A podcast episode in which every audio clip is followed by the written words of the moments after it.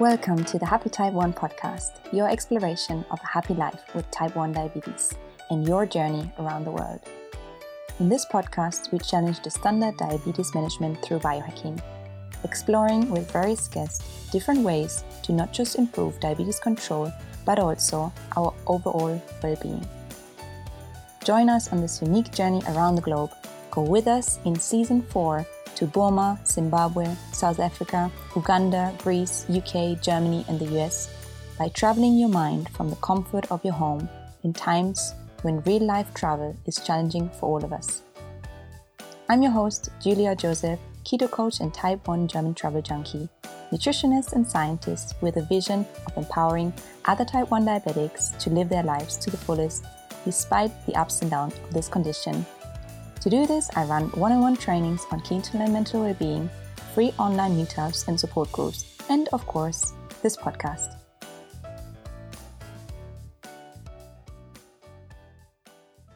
You and welcome back to this podcast. I'm excited to share today's episode with you with three beautiful people from Zimbabwe, sharing with us their experience living with type 1 and type 2 diabetes in their home country. Let me introduce you to the three speakers. The first one is Tinotenda Dzikiti, Ambassador for Zimbabwe Diabetes Association, a member of the International Society for Pediatric and Adolescent Diabetes, patient advocate for dedoc Voices, where we got to know each other, digital advocate for Type 1 International and African Diabetes Association. He's a third year student, majoring in the Bachelor of Commerce honors degree in financial intelligence. The other speaker is Heather Koga. She is a type 2 diabetic, wife, mother, and diabetes awareness advocate. She runs a Facebook page called Hope Itemba Tariro, support for diabetes and related conditions. She is also a writer and diabetes patient advocate in Zimbabwe, as well as a member of the International Diabetes Federation Blue Circle Voice Network. And the third speaker is Kelvin Bunjira. He is a type 1 diabetic and works with Tinotenda at an international firm as an auditor. As always, all their social media handles can be found in the show notes as well as on my blogcast at thehappytype1.com, together with many pictures and illustrations. Now, due to the challenging internet connection with Heather and Kelvin, Tinotenda was the one able to answer most of the questions. Nevertheless, they all had important messages to share with you, and I do hope you enjoy this episode and can get insights about living with diabetes in this part of the world. Now, let's start our journey to Zimbabwe.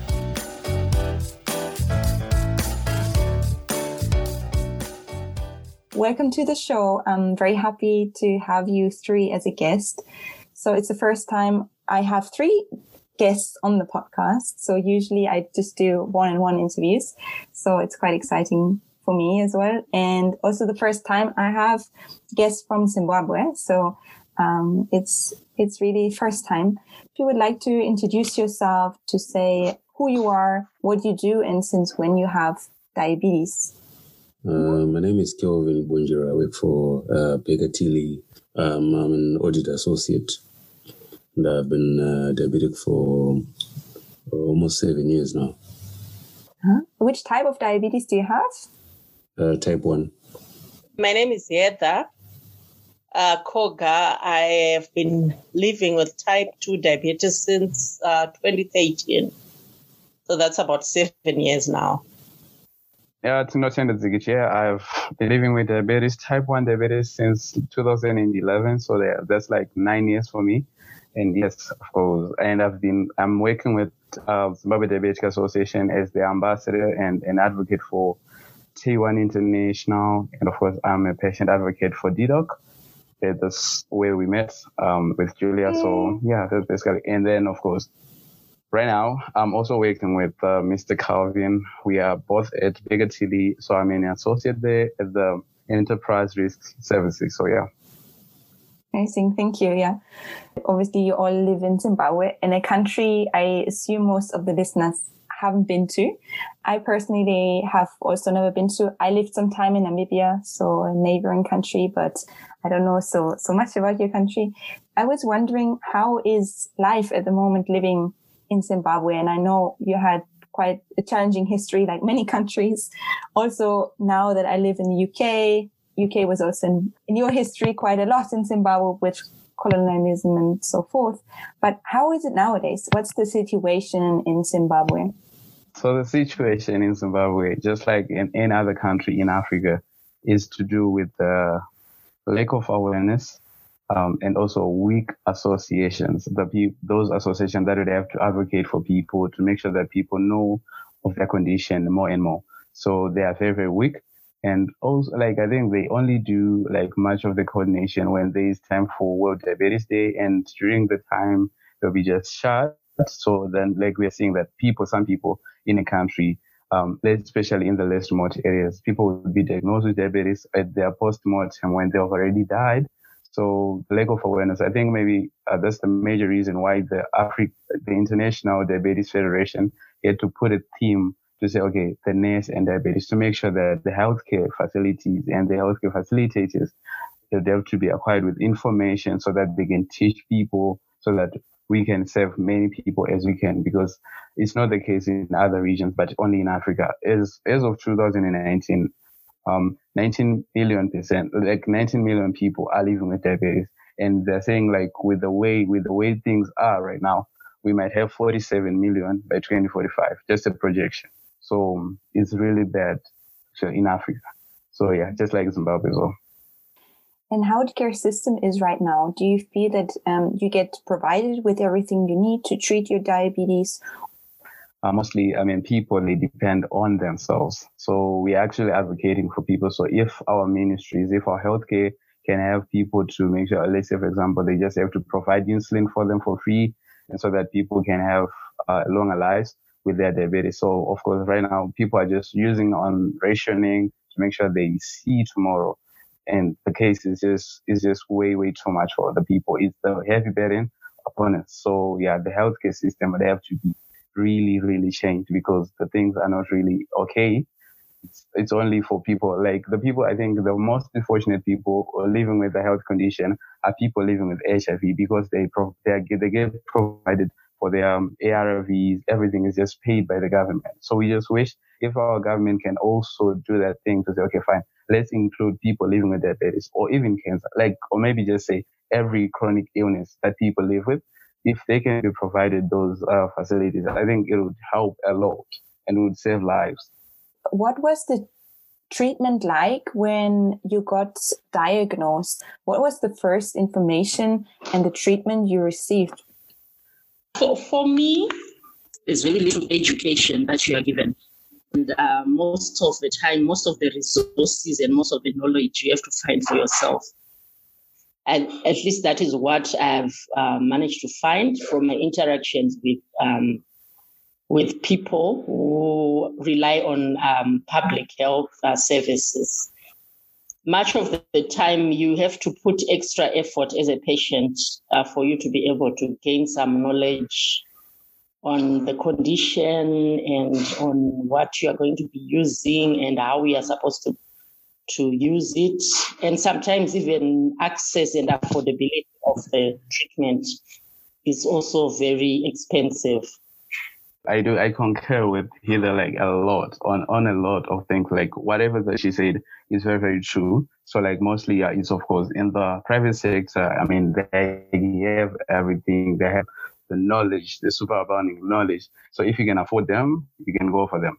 But then the public side, oh my God, it's really, really bad. So the situation is like, it's only the people, only a few people that are now like paying it forward. If they learn, they do researches and now they, what they do, they share their blogs, they share articles and so that they can raise awareness to teach people. It is so as for me, here, like we have our own communities where we raise, like we just teach people, we just help each other we are not saying that we have enough knowledge to help people with everything, every question that they might have. Sometimes we do get in touch with even doctors so that they can help other people, like with the questions that they'll be raising, of course, with the things that they're experiencing. So that's basically the issue. So right now we are saying we have become the like sort of like doctors to say, okay, we're going to help our people because we have this cause. So of course, we just want to fight and to make sure that our colleagues have much information as we are thriving for. So yeah, that's the issue really. I see. Just that I understand correctly, the insulin you get for free from the public health service and also the test strips. Is that correct? Zimbabwe Diabetic Association, it's entered in like an MOU with the Life for a Child. And that was um, before the COVID 19 had struck. Uh, people used to get like only people that are 25 years and below, they used to get insulin for free. But right now, since COVID, I mean, people, uh, they've become so, so short. Like, uh, they've been affected a lot because right now people, they're now having to buy the insulin from their out of pockets and it's really expensive for them. So right now it's, it's really tricky. And then people are now used to, to rationing in their time. Why That's did COVID affect the situation so much? Was there a cut off supply? We don't really understand why there had to be a cut off like this with the supply chain, even with the people like the public uh, even on the, all the pharmacies, I mean, there was a, there was a short, uh, like, of course, in the supply chain, it was really, really short. So not only for people living with diabetes, but everything, every medication had been shut uh, since the COVID-19. Borders were closed, etc. So now people had to, to do like find other means. So now I think maybe people were just resorting to the traditional medicines to say, this is all what we can find. So we need to survive. And you know how the issues are. Mm. I'm aware of Life of a Child, and um, that's a charity which helps a lot. You just mentioned. Can you explain a bit what it is for people who have never heard of Life of a Child and how are they helping you? So, okay, um, the Life of a Child, it is a program that is helping people that are living with diabetes to make sure that every child affords insulin because, of course, of the constraints that they'll be facing. So the issue is in Zimbabwe, we signed an MOU, a memorandum of understanding, to make sure that people living with diabetes that they cannot afford because they are not mostly in the working class, they are not active yet in the economy. So what they do is um, they provide insulin for people. You just go to the farmers, of course, through your associations, depending on who has signed the MOU with. So if they signed with you, if your country is a member of the Life for a Child, they'll make sure that people get what they want when they want it mm-hmm. because our life depends on insulin, of course. So actually, I'm a beneficiary. I have been a beneficiary, but because of the COVID 19 issues, now I have to buy. So, hey, we just have to explain. I mean, the struggle is just real because right now, like, you'd only hear people that are 25 years and above complaining to say, okay, because you guys are gaining, you don't understand it, you don't understand. But right now, we really feel the pain that our parents go through and even our elders go through. So, yeah, we really need people to just get enough of all these things. But I don't know in other countries how the situation is like. But for Zimbabwe, it is really, really bad. Mm. And do you think there are other ways in which people can support Zimbabwe and also the supply? I mean, there are a lot of people listening. You have this life for a child, but are there also other means where people could support the situation and support you? If we can get the healthcare professionals, international big organizations to convince our government to make sure that we need people living with diabetes to have insulin. We need the government to fund us, just like in Botswana, Eastern Africa as well. People they get funded for everything for their medication. They actually contact to say, okay, we need you. You just come get your insulin. So if Zimbabwe can do this for people, I mean, would have um, greater lives even for people living with diabetes because they face a lot of challenges. It's not just on injecting ourselves, is you know, it is also on testing blood sugar, on testing. So yeah. the issue in Zimbabwe right now, if people, if we just continue to raise awareness, I mean, maybe in five years' time, we should be able to get insulin for free because there are so many people living with diabetes. There are so much people that are in need. So mm-hmm. if our government can help us to in getting uh, free insulin, I think everything else will be will be fine. Yeah, sure. Yeah, and supporting life for a child, I think, is also an option. This is something people here can can do as well. If there is a shortage of insulin, and you mentioned very well, it's just the basic needs. I mean, then there are a lot of things following, like seeing a nutritionist, doing eye checks, doing a lot of other healthcare checks. We will come to that in a moment. Does this open up the opportunity for black market and trading of not so good quality of insulin as well? I think so far, I, I haven't heard of any any uh, situation uh, like that. Health control is uh, quite strict, uh, especially when it comes to insulin. So normally people get their medication through the through registered pharmacies. Okay. So I, I, don't think it, it has come to that. I don't know, Tino, uh, or either let me just add, like, of course, yeah, they're not really, um, in Zimbabwe, it's not the whole part that is affected by these black markets. But of course, uh, in other parts, like, let's say, for the, for example, in the locals where people, you know, like, if people know that there are a lot of people living with diabetes, they just, um, if they get it for free somewhere, let's say, for example, they get it from, from overseas, what they do, they just say, okay, fine. If you're getting insulin for 10 bucks in the, in the, in the, in the pharmacies, I would just sell it for six something like that. Yeah, mm of course, mm. they are really doing those things. So, but you wouldn't know if those things are really okay, if they are not even mixed with water, if they're not even mixed with other expired uh, products. So it's really a challenge, really, because even you, there people like they'll come to your inbox to say, I'm selling this, I'm selling this. But then to trust them, you just have to resort to the, to the farmers where it's being expensive for the fee of your life because you wouldn't know what's in it. You get it? So yeah. it's it's an issue that people really need education and they need re- they really need help. It's not just about having the bottle written expiring 2025 and then you just say it's okay. You wouldn't know what's in it because this someone is trying to get money from you. So you wouldn't yeah. know. Yeah, it's challenging because insulin just looks like water. I mean, it's just a pure liquid, and it's it's hard to tell. There's no way of testing it as a as a consumer.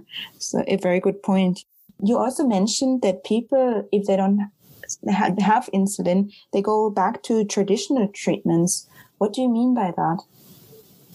Remember, like we're in Africa, this Zimbabwe is in Africa, where people they just say, okay, we can try herbs. I don't know if you heard of herbs. Like they say, if we just eat this herb, you'll be okay. Your sugar levels will be okay there like those are the things that are being trying to be introduced to say, okay, fine, these can cure diabetes. Um, I have not uh, paid much attention on those issues, but I think maybe mm. even my colleagues can testify to this. They can concur to this. There are so many things that are being uh, talked about by people. Like it's my fear. Like I just block. If you just come to my inbox and say I'm selling this product, it can help you to to boost your immune and stuff like that. I would just I will not give you a second chance to say to help me. I would just say don't do that make sure please you don't deceive people with your tricks because you're looking for money.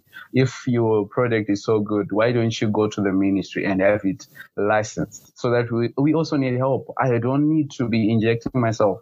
I need that kind of help, but please go through our ministry and those things, if they can be just shared by them, of course, people just go for them. But of course, if you just come through me to me to say, okay, you're selling this, uh, for me, it, it will not work. So I mean, I get that quite a lot also on my Instagram that people write to me on like herbs and alternative things. And yeah, it's, it's so bad because of course the, the, the baseline is still that we need the insulin. And of course there are like other healthcare things we can look after ourselves, but it's not uh, the treatment we need to survive right now. So we really do need to have our insulin, unfortunately.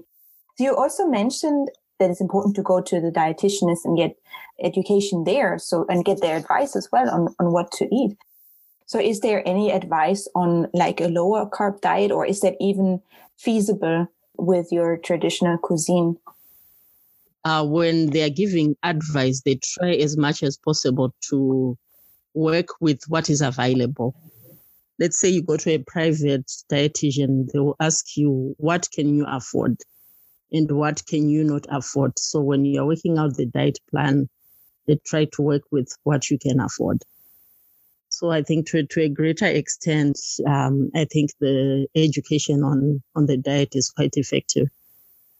If Great. only we can be able to follow it. Yeah. Thank you. So mm-hmm. Zimbabwe has a population of about 14 million people and 16 official languages, which is amazing, I think. So, um, what is the language spoken on television, and are there language barriers when it comes to healthcare treatments? Wow, thank you for this important question. The major, major language that is spoken in Zimbabwe is basically um, English, a foreign language, English. But since we have other we have our association are pretty like broken down, decentralized to make sure we we help each every people like we serve everyone in every province. So of course, um, if we have uh, in another branch that is operating, let's say for example, in another part of Zimbabwe, you would have to be using that language, and we make sure that even the pamphlets that we give to those people, they are written in such a language so that they can serve the people that are there. So yeah, we do like all those stuffs. But of course, even if um, we have 16, but the major language that is spoken, I say there's English, there's Shona. So mostly in this, in Zimbabwe, even if you're speaking Shona and you don't understand Tonga, but if you're just talking, if, if one is speaking, you can actually tell what this person is trying to say.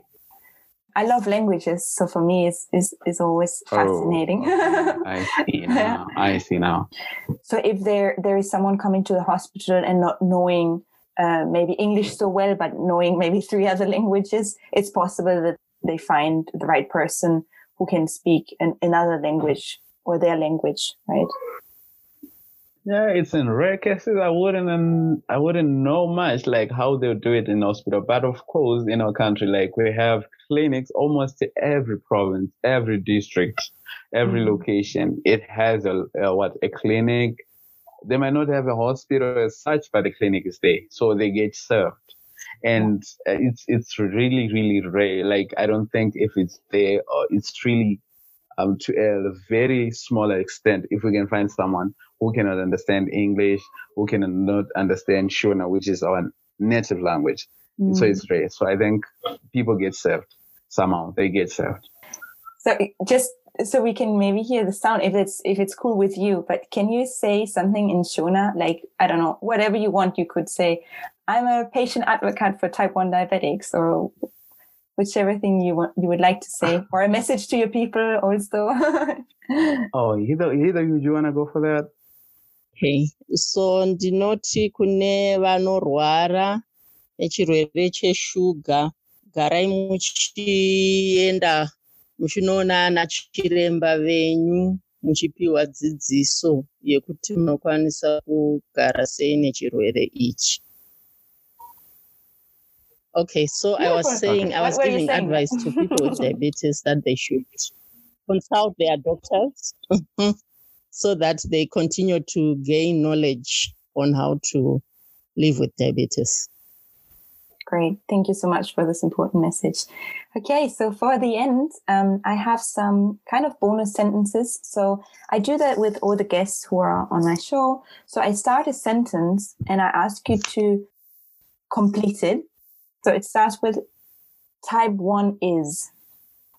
type 1 is an autoimmune condition that people have to get tested. You don't really know what are the causes, but it just comes to you. Probably you're born with it, maybe because of family history, etc. So, but we are yet to find out what are the causes really. So, yeah. Thank you. What I know today, I wished I'd known back then is is that like the complications of diabetes, if you just ignore them, they would lead you to complications like diabetes ketoacidosis. If you ignore the signs and symptoms, um, it will just have to get to complications. No other way, no two ways about it. I'm grateful for. I'm grateful for education that I get from the people, the people that support me, every time. I mean, of course, they have so much resilience and they even listen to me. They, uh, they give me advices on what I should do. And now I'm finding it like, it's sort of like a what? Uh, a position where I'm put like I would have to teach other people because I've been told. So yeah, I'm really grateful for the people that have put me to this, that have prepared me so much and uh, give me the eager to teach other people. Thank you. Yeah, the second last one is I'm a gift to this world because I'm a gift to this world because I am well informed on diabetes um, awareness, so I can just teach people to follow the suits. I mean, to know what they should do, what they should not do, and I'm very open. Whatever time they would ask me, I would just have to do it. Great. And the last one is one thing on my bucket list is to keep on keeping on writing articles for people living with diabetes keeping on researching and so that people understand more, even myself and the people so that they will not fall in line, like they will not just contract diabetes, like type 2 diabetes. Okay, perfect. Thank you so much, everyone. If people want to get in contact with uh, all three of you, one of you, so they can just reach you, you can send me your contacts after, and I'm happy to put it in the show notes for the listeners. In this sense, thank you so much, everyone, for being on the show.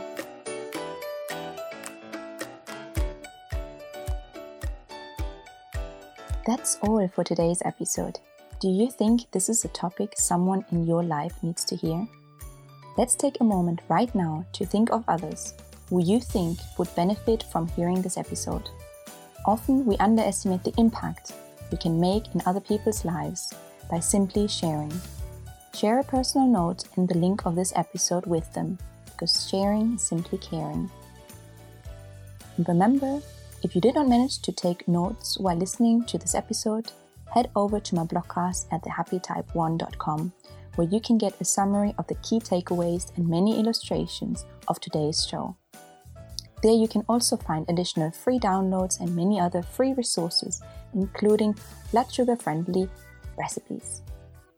I'm excited to hear on Instagram the one thing you took from today's episode and particularly implement into your own life while thriving to live your best type 1 lives possible. Yet, if you are struggling or want to take your well being to the next level, remember you're not alone and my support for you goes far beyond this podcast. Simply send me a message via my website or write me on Instagram. I'm super excited to hear from you. In this sense, thanks for listening and make sure you subscribe to the podcast to get notified when we continue our journey around the world and go live from other countries in the new episode.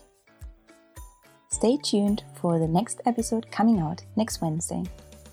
I wish you a beautiful day full of colors and laughter.